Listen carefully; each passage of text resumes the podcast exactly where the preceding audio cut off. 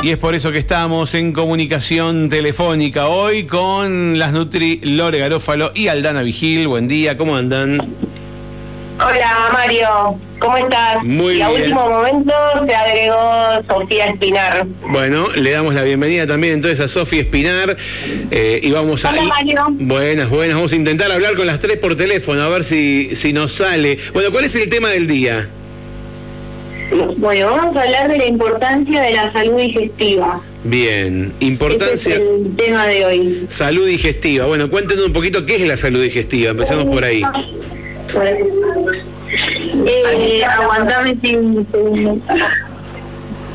Bueno, la salud digestiva es eh, eh, se caracteriza por un buen procese- procesamiento y aprovechamiento de los alimentos ingeridos, un correcto tránsito y una microbiota equilibrada. Esto, bueno, se estudió en los últimos años que hubo un aumento en los problemas digestivos como el síndrome de intestino irritable, las intolerancias alimentarias, alergias, cáncer de estómago y de colon, que bueno, que hacen que sea esencial eh, cuidar nuestra alimentación y nuestra salud digestiva. Eh, en, en otras palabras, Michael, cuando tenemos ausencia de exceso de gases, de dolor abdominal, flatulencias, náuseas, diarrea, estreñimiento, ahí podemos decir que tenemos una buena salud digestiva. O sea, cuando no tenemos nada de eso. De no tenemos nada de eso. Bien, ¿y cómo se diagnostica esto? Bueno, por eso, cuando aparecen estos síntomas, Claro, pero bueno, bueno- la pregunta digo, en verdad, ¿cómo no? ¿Quién te lo diagnostica? ¿Dónde, ¿A quién tenés que recurrir para consultarle cuando tenés estos síntomas para que finalmente te diga que tenés alguno de estos problemas? y lo, lo ideal es un gastroenterólogo, Mario. Ajá, bien, bien. ¿Te hacen Sí. algún tipo de estudio? El, la famosa colonoscopía o endoscopía. Que con eso pueden estudiar todo el, el aparato digestivo. Bien, ¿no? y, a, y a través de ese estudio pueden determinar si tenés alguno de estos problemas y que tenés que tratarlo seguramente, entre otras cosas, con una dieta adecuada, con una alimentación adecuada. Exactamente, Bien. exactamente. Hoy capaz que lo que vamos a hablar es un poco de cómo incorporar buenos hábitos para mejorar nuestra salud digestiva.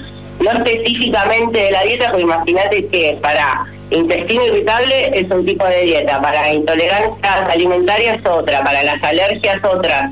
Eh, si no, vamos a apuntar de cuáles hábitos debemos adquirir para mejorar nuestra salud digestiva. ¿Se entiende? Sí, señor, sí, señora, digo.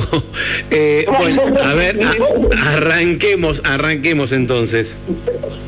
Bueno, está estudiado eh, hoy en día que una alimentación saludable en la cual se incluya fibra, agua, alimentos eh, que contengan probióticos, que sean bajos en azúcares, en alimentos procesados, en colorantes, conservantes y todos esos, va a ayudar a tener una mejor eh, flora intestinal y eh, en consecuencia poder prevenir estas enfermedades eh, por problemas digestivos. Entonces, ¿cómo debemos alimentarnos? ¿Cómo sería la forma de prevenir todo esto? Y sería, bueno, incluyendo alimentos fuente de fibra, como los cereales integrales, avena, productos de trigo con grano entero, verduras crudas como espinacas, selga, tomate, frutas con cáscaras, legumbres. Y bueno, aparte, todos estos alimentos van a promover la masticación, favoreciendo la saciedad, la digestión y el control de, de la ansiedad. Por otro lado, es importante tomar agua todo el tiempo. eh, se recomiendan dos litros diarios de agua. Sí, Este, mm, más ahora en invierno hay que acordarse de andar con la botellita para todos lados, que cuesta un poco más. Eh, después probióticos, ¿cómo incorporamos los probióticos? a ver. Eh, primero, ¿qué son, qué son los probióticos? Los probióticos eh, son alimentos que contienen bacterias vivas que contribuyen al equilibrio de la flora intestinal. Sí, Eh, y esto lo podemos incorporar aumentando el consumo de productos fermentados como el yogur descremado, eh, leches, eh, quesos. eh, bueno, esto lo podemos acompañar con cereales, frutas. A ver, ¿Se va entendiendo algo, Mario? Sí, sí, sí, estoy pensando vos que... Vos sí. haceme, a, a, preguntas. Sí, a medida que se me vayan ocurriendo las voy haciendo, pero voy entendiendo lo que van diciendo. Eh, ¿qué, pasa, ¿Qué pasa si en vez de utilizar esos probióticos, eh, yo sé que se consumen otros, que creo que se llama kefir, ¿puede ser? Claro. Bueno, ¿cómo, claro. ¿cómo se consumiría ese en ese caso y reemplaza estos probióticos que recién ustedes nombraban? Eh, no reemplaza, sino que complementa. Está bueno incorporarlos. ¿Cómo se consume el kefir? El kéfir es eh, como son nódulos que se dejan fermentar eh, durante dos días con frutas o, y, y agua. Sí. Y ese, mm, bueno, luego de esa fermentación se retiran los nódulos y se toma el líquido eh, de que quedó eh, fermentando esas dos noches. Ujú. ¿Y eso Sí, ayuda? ¿Lo probaste alguna vez? Nunca. ¿Vos? Parece una sidra. Ahora, ahora- Sí, lo probé, lo probé. Sí. Lo probé. ¿Y es, es, es- es- se Claro, soporta? tiene, digamos? tiene eso, tiene el gusto de una sidra. A Ahí. una sidra, ajá, bien. Si, si lo preparas con manzana, Exacto. claro. ujú, Una fermentación de, de la manzana. Y escúchame, y, y digamos, y da buenos resultados en la incorporación de esto a la dieta, porque vos recién nombrabas, eh, nom- nombraban otros, ustedes hablaban de, de los yogures, hablaban de los quesos, eh, digamos. En realidad, viste cómo es esto, Mario. Nada es único y mágico y es lo, lo único que tenemos que hacer, ¿no? Para que, que nuestra flora intestinal, nuestra microbiota esté saludable, Sí, está bueno tener varios hábitos. Uno es esto, los, los probióticos, que pueden ser a través de las leches fermentadas o, bueno, como dijiste, con el kefir. Después tenemos que tener el hábito, por ejemplo, que de comer bien significa tener un buen hábito, porque nuestra digestión empieza en la boca. Ajá. En la boca es donde tenemos eh, las enzimas salivares que empiezan a desintegrar ese alimento. Entonces, teniendo un buen hábito de masticación, comiendo en un ambiente tranquilo, bocados chiquitos, ya favorecemos un montón la digestión eh, de los alimentos, así tienen una mejor utilización en nuestro aparato digestivo. Después, la incorporación de fibra, que, que eso va a hacer que todo nuestro intestino funcione mucho mejor, eh, que lo podemos aportar a través de, de legumbre, de la cáscara de la fruta, de, de los vegetales, viste que siempre decimos mitad del plato tiene que tener vegetales. Después, con- al incorporar el agua, también y la actividad física. Todo eso hace a un buen funcionamiento de nu- nuestro intestino y una buena salud digestiva. Bien, bien. ¿Hay alguna otra, qué otra cosa tenemos que tener en cuenta para mejorar todo esto? No, y además también eh, ser conscientes también de nuestra sintomatología, que se habló un poquito al principio, Sí. de cómo nos vamos sintiendo, no directamente yo de por sí eh, decir, bueno, a mí me cae mal tal y cual cosa y directamente la saco de la dieta sin ir al médico y sin ver que realmente es eso, o si es el conjunto de un montón de cosas que nos están pasando. Ujú. Entonces, para identificar qué es lo que me está pasando, ir al médico, fijar, fijarse, eh, de ir al, consultorio de nutrición para ver si también podemos reacomodar, porque por ahí, no sé, sacamos eh, las harinas y, y bueno, y resulta que seguimos con la misma sintomatología, entonces no es eso, sino es, es común reacomodar toda la dieta. Entonces, al margen de seguir eh, las buenas pautas alimentarias que dieron las chicas recién, también es como eh, mirarse un poquito, ¿no es cierto?, cada uno e, e identificar realmente qué es lo que está pasando antes, antes de tomar una decisión por mí solo. Eh, ¿Puede haber eh, una suerte, de, por lo que vos decís, de, de combinación de alimentos que a uno le hagan mal, pero tal vez en forma individual no?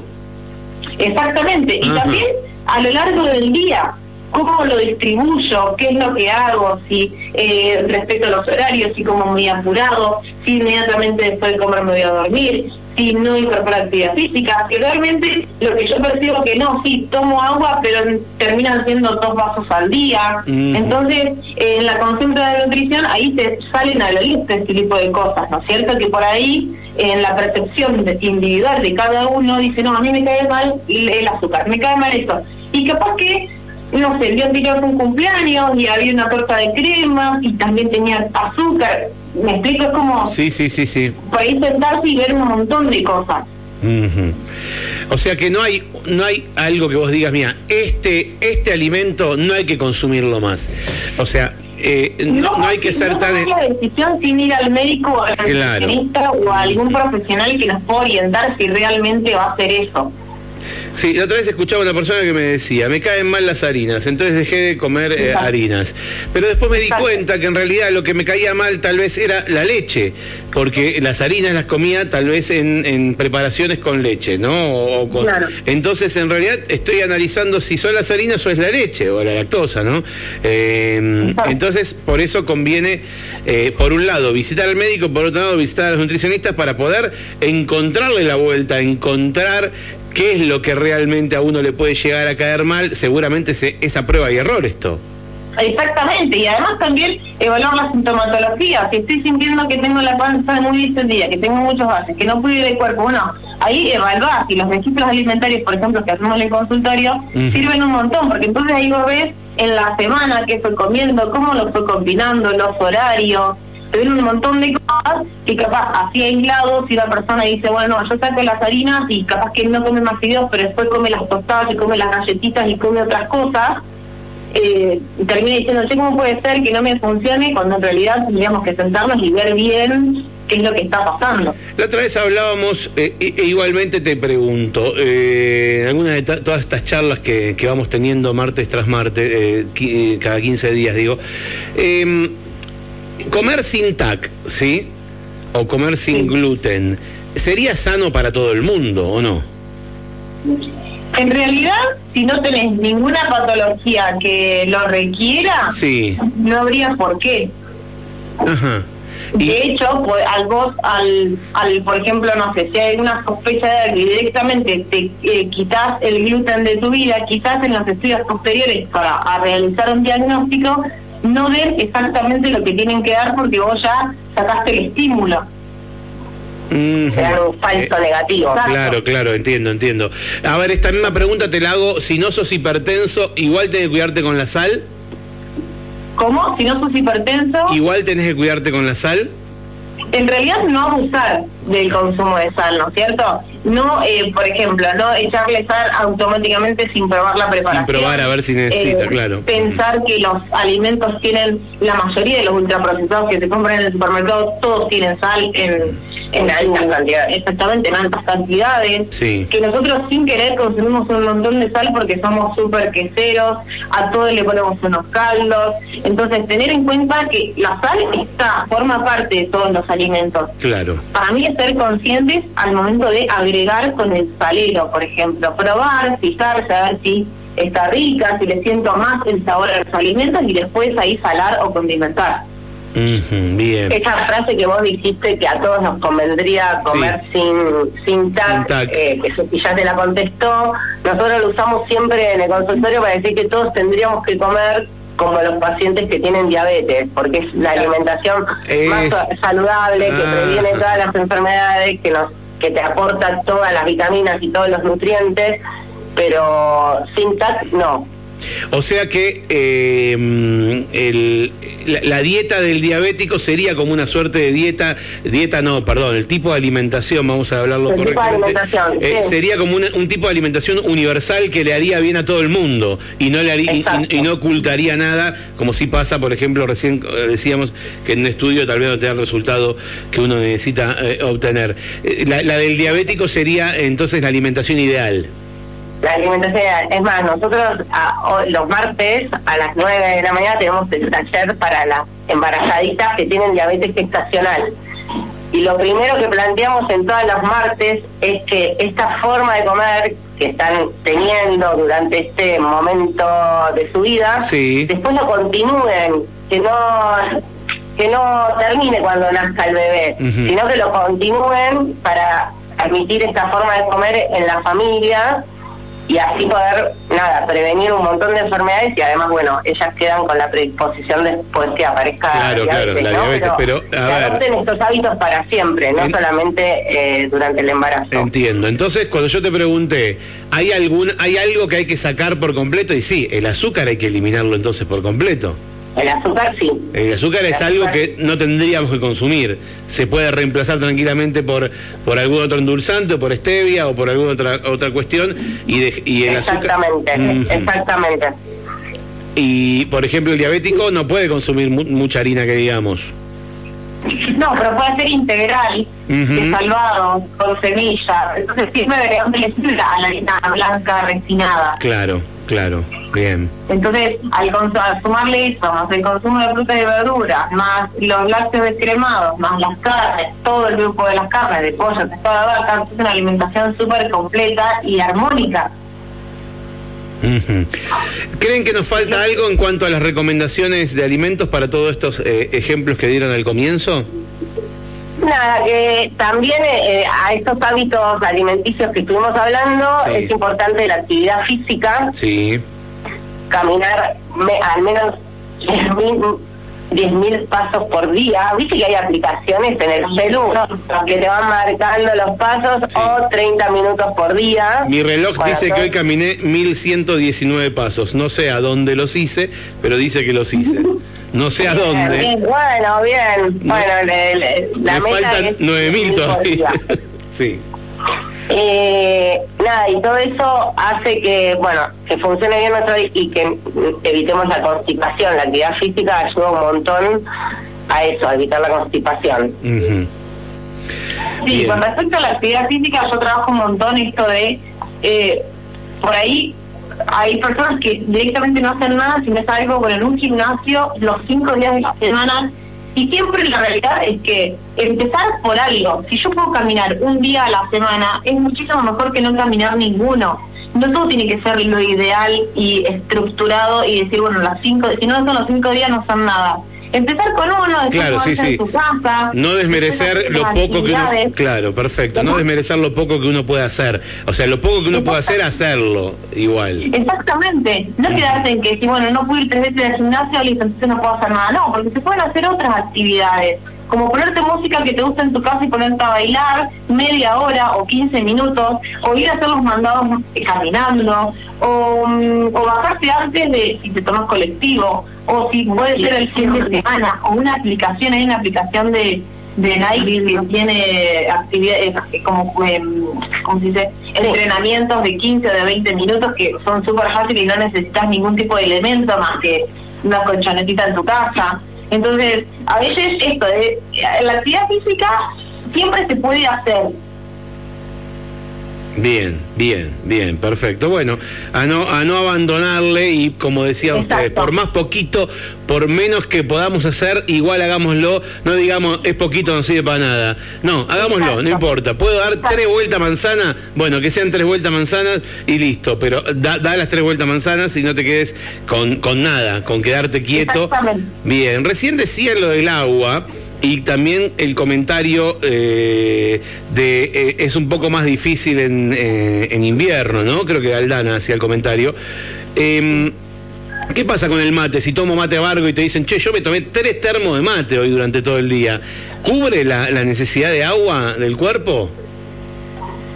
Eh, sí, el consejo es incorporar líquidos. Esos líquidos tenemos que evitar de que tengan eh, azúcares. Claro, por eso, por eso decía mate amargo. Tres litros de mate amargo, ponele. Oh, sí.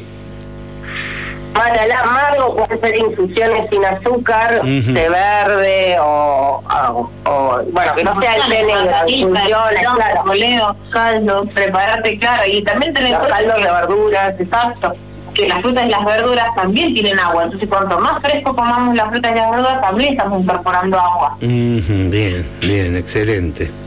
Bueno, todas cosas para tomar en cuenta, para aprender permanentemente y para, para sumar a, a mejorar nuestra calidad de vida. ¿Cómo están atendiendo en el consultorio? Cuéntenme un poquito. Y ahora se nos fue Gaby. Sí, así, que ya nos mandó fotos, ya está instalada ya. Qué bueno. Eh, sí, veranito, disfrutando el calorcito. Así que no, seguimos eh, cubriendo todos los días el consultorio acá en el HOSPI, eh, mañana y tarde, y de los centros de salud, ahora hasta que podamos reemplazar a Gaby, solamente estamos yendo a Chakra 30 por la lejanía que tiene con el hospital. Sí. Pero después seguimos manteniendo toda, hasta ahora, hasta que estemos la, las cuatro del plantel, seguimos manteniendo todas las actividades. Eh, ¿Se saca turno allí por estadística? ¿Cómo se va el nutricionista? ¿Cómo se va por primera vez? Sí, sí, se saca, antes se pedía la derivación, pero ahora ya no. Directamente se, saca, Se saca turno por, por estadística y si no también en la salita de Chancraten. Bien, chicas, nos encontramos en 15 días, volvemos a hablar, seguimos compartiendo eh, todo lo que tiene que ver con los hábitos saludables en la alimentación. Gracias, Mario. Saludos. Un beso grande y hasta siempre. Pues ahí charlamos con Lore Garófalo, con Aldana Vigil, con Sofía Espinar, las nutricionistas del Hospital Ramón Carrillo. 11 de la mañana, 32 minutos, en este encuentro quincenal. Hablando de encuentros quincenales. ¿Qué puedo hacer?